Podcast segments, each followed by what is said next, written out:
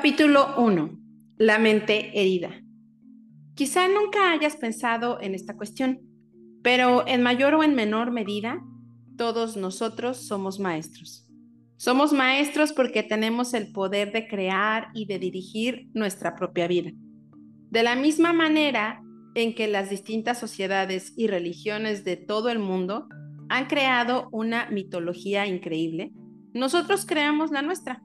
Nuestra mitología personal está poblada de héroes y villanos, ángeles y demonios, reyes y plebeyos. Creamos una población entera en nuestra mente e incluimos múltiples personalidades para nosotros mismos. Después adquirimos dominio sobre la imagen que vamos a utilizar en determinadas circunstancias. Nos convertimos en artistas del fingimiento y de la proyección de nuestra imagen y en maestros de cualquier cosa que creemos ser.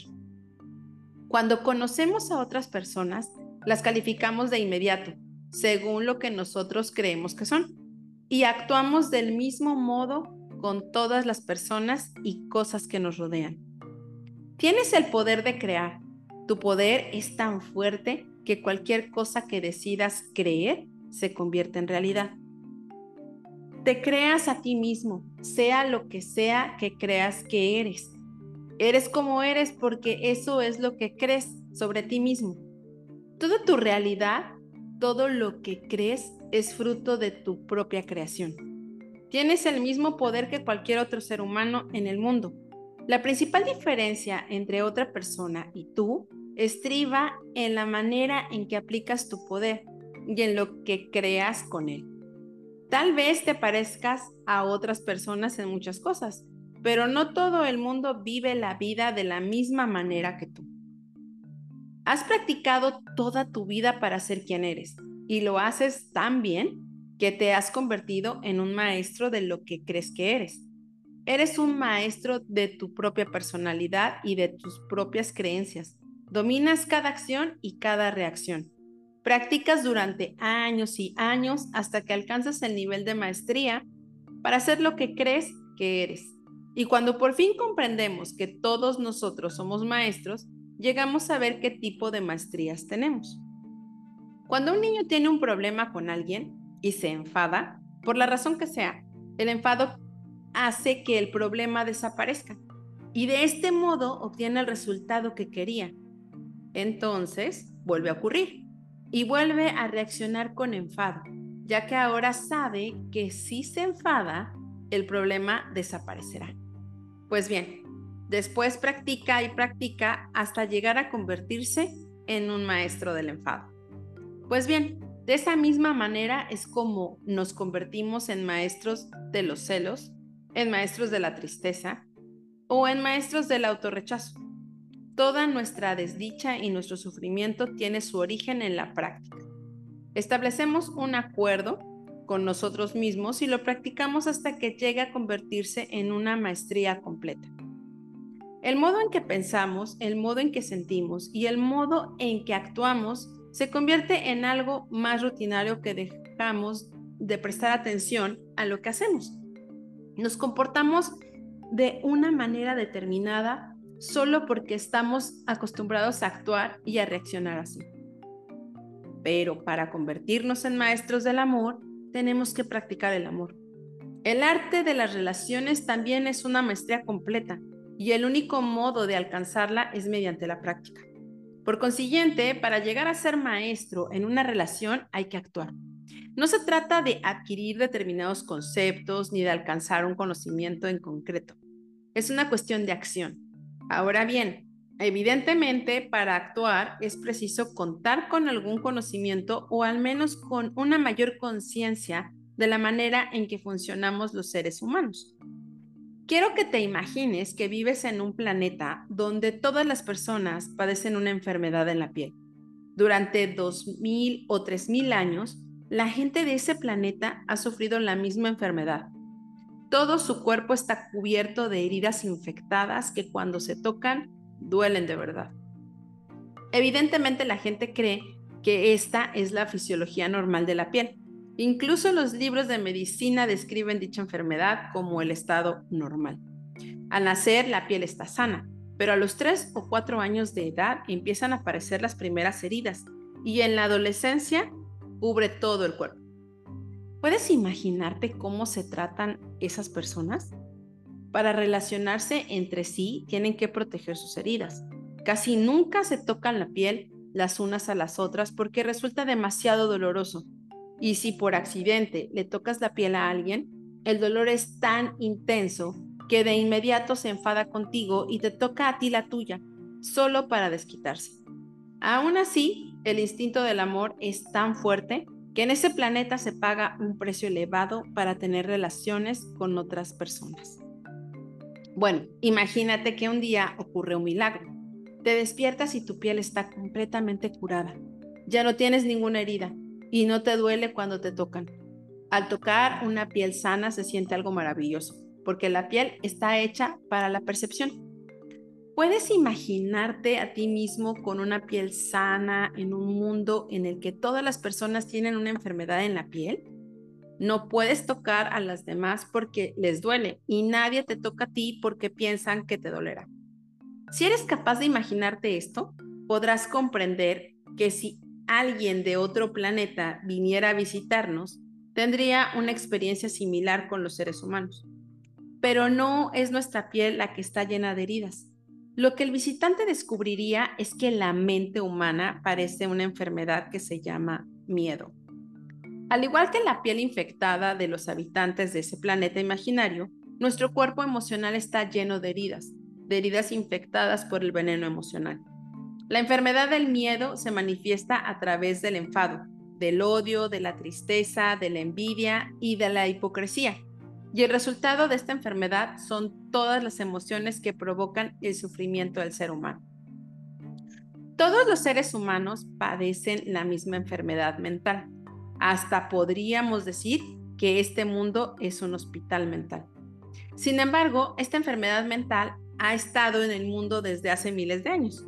Los libros de medicina, psiquiatría y psicología la describen como un estado normal. La consideran normal porque yo te digo pero yo te digo que no lo es.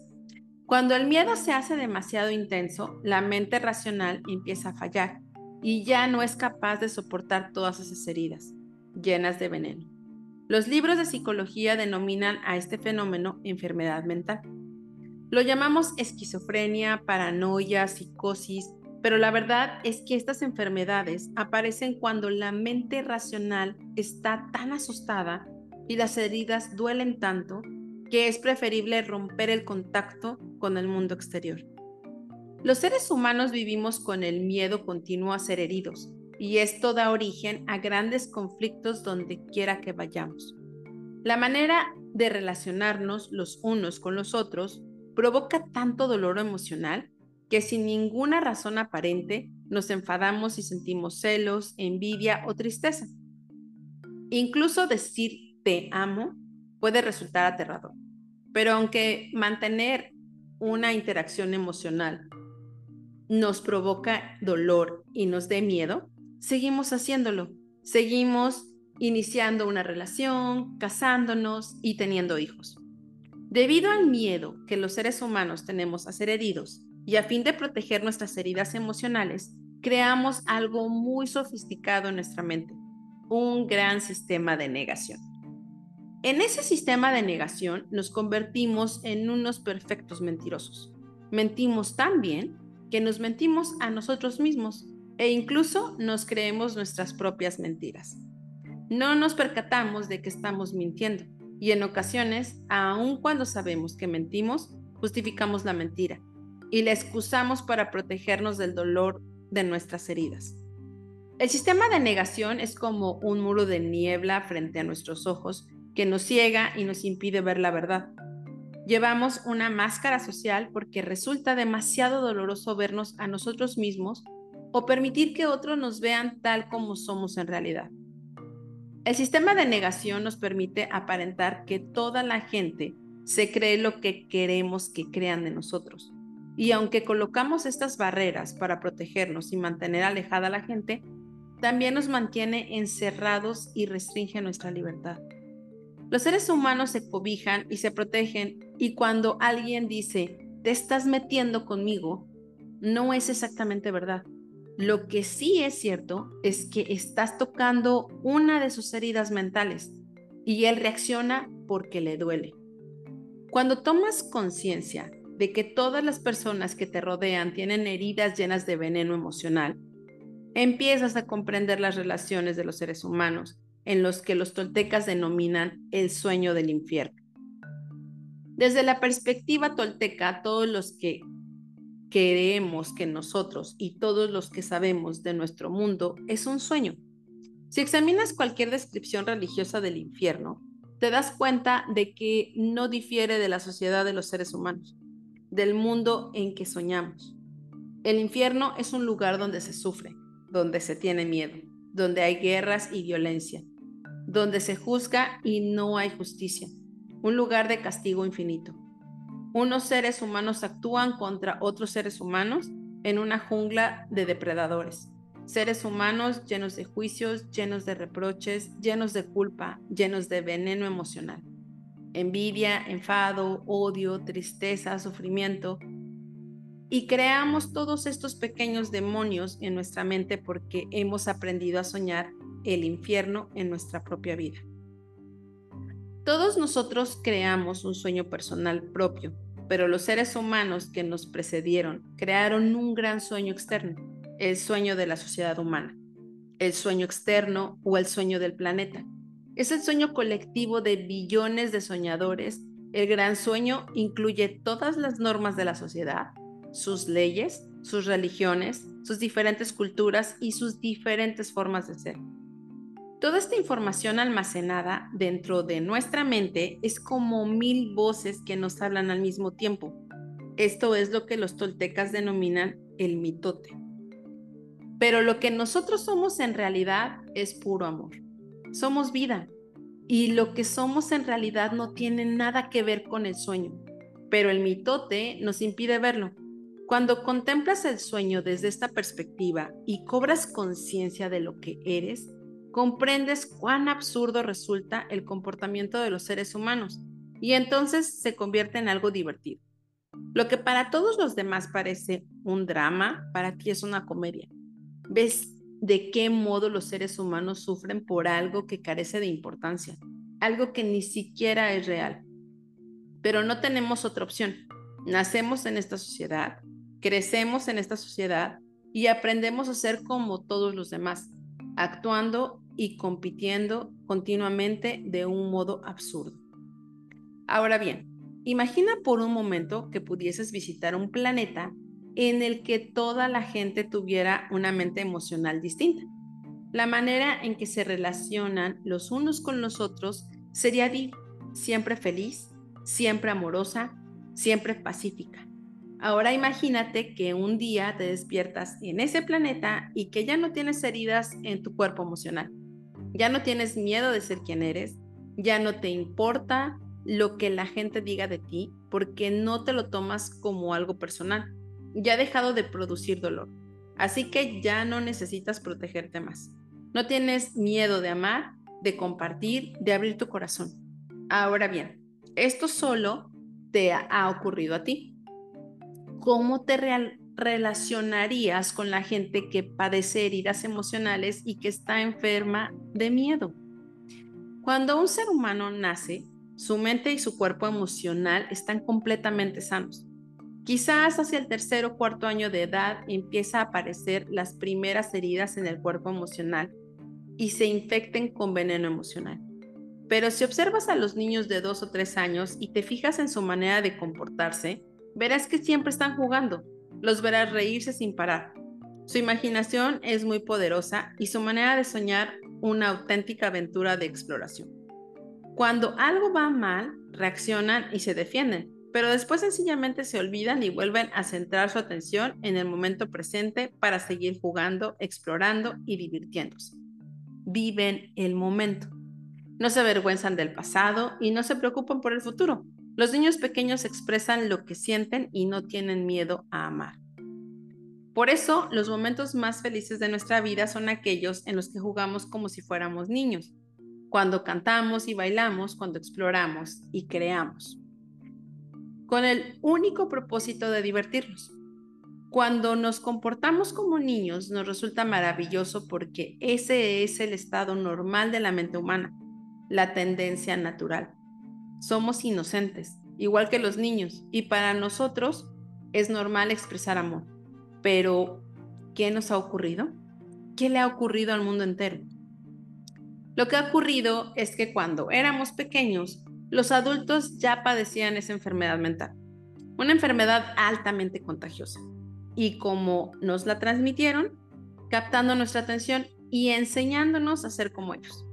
Así es como trasladamos nuestra enfermedad a nuestros niños y así es como nuestros padres, profesores, nuestros hermanos mayores y toda una sociedad de gente enferma nos la contagió a nosotros. Captaron nuestra atención y mediante la repetición llenaron nuestra mente de información. De este modo aprendimos y de este modo propagamos una mente humana. El problema reside en el programa, en la información que hemos almacenado en nuestra mente. Una vez captada la atención de los niños, les enseñamos un lenguaje, les enseñamos a leer, a comportarse y a soñar de un modo determinado. Domesticamos a los seres humanos de la misma manera que domesticamos un perro o a cualquier otro animal, con castigos y premios. Esto es perfectamente normal. Lo que llamamos educación no es otra cosa que la domesticación del ser humano. Al principio tenemos miedo de que nos castiguen, pero más tarde también tenemos miedo de no recibir la recompensa, de no ser lo bastante bueno para mamá o papá o un hermano o un profesor.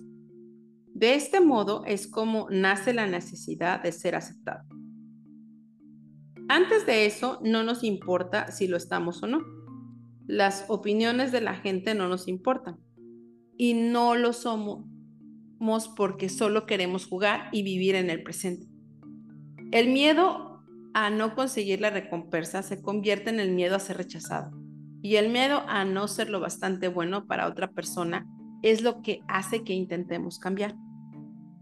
Lo que nos hace centrar una imagen, imagen que intentamos proyectar según lo que quieren que seamos, solo para ser aceptados, solo para recibir el premio.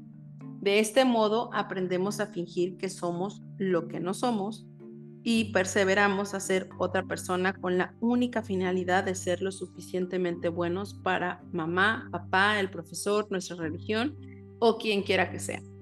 Y con ese fin practicamos incansablemente hasta que nos convertimos en maestros de ser lo que no somos. Pronto olvidamos quiénes somos realmente y empezamos a vivir nuestras imágenes porque no creamos una sola, sino muchas diferentes según los distintos grupos de gente con los que nos relacionamos. Una imagen para casa, una para el colegio y una cuando crecemos, unas cuantas más. Y esto funciona de la misma manera cuando se trata de una simple relación entre un hombre y una mujer. La mujer tiene una imagen exterior que intenta proyectar a los demás y cuando está sola, otra de sí misma. Lo mismo pasa con el hombre que también tiene una imagen exterior y una y otra interior. Ahora bien, cuando llegan a la edad adulta, la imagen interior y la exterior son tan distintas que ya casi no se corresponden. Y como en la relación entre un hombre y una mujer existe al menos cuatro imágenes, ¿cómo es posible que se lleguen a conocer de verdad? No se conocen, la única posibilidad es intentar comprender la imagen, pero es preciso considerar más imágenes. Cuando un hombre conoce a una mujer, se hace una imagen propia de ella y a su vez la mujer se hace una imagen del hombre desde su punto de vista. Entonces él intenta que ella se ajuste a la imagen que él mismo ha creado y ella intenta que él se ajuste a la imagen que se ha hecho de él. Ahora entre ellos existen seis imágenes. Evidentemente, aunque no lo sepan, se están mintiendo el uno al otro. Su relación se basa en el miedo, en las mentiras y no en la verdad, porque resulta imposible ver a través de toda esa bruma.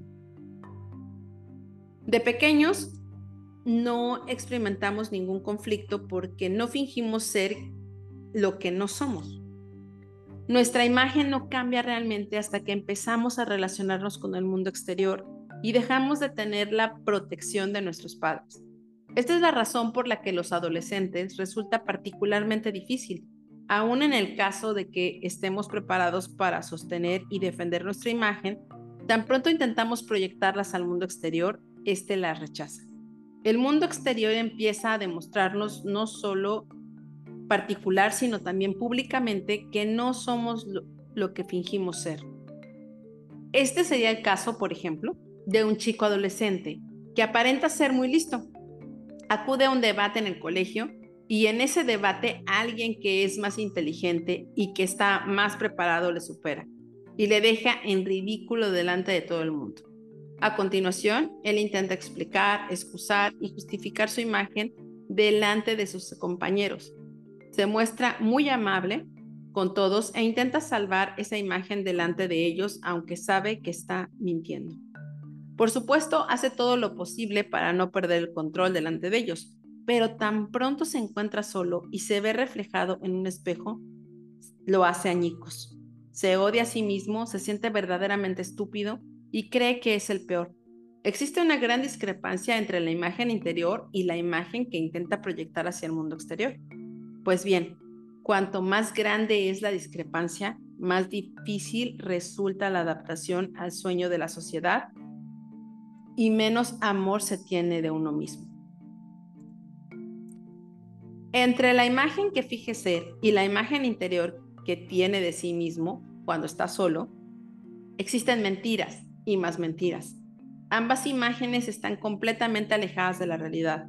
Son falsas, pero él no es consciente de ello. Quizá otra persona lo advierta, pero él está totalmente ciego. Su sistema de negación intenta proteger las heridas, pero esas son reales y siente dolor porque intenta defender esa imagen por todos los medios. De pequeños aprendemos que las opiniones de todas las personas son importantes y dirigimos nuestra vida conforme a esas opiniones. Una simple opinión de alguien, aunque no sea cierta, es capaz de hacernos caer en el más profundo de los infiernos. Qué feo estás, estás equivocado, eres un estúpido. Las opiniones,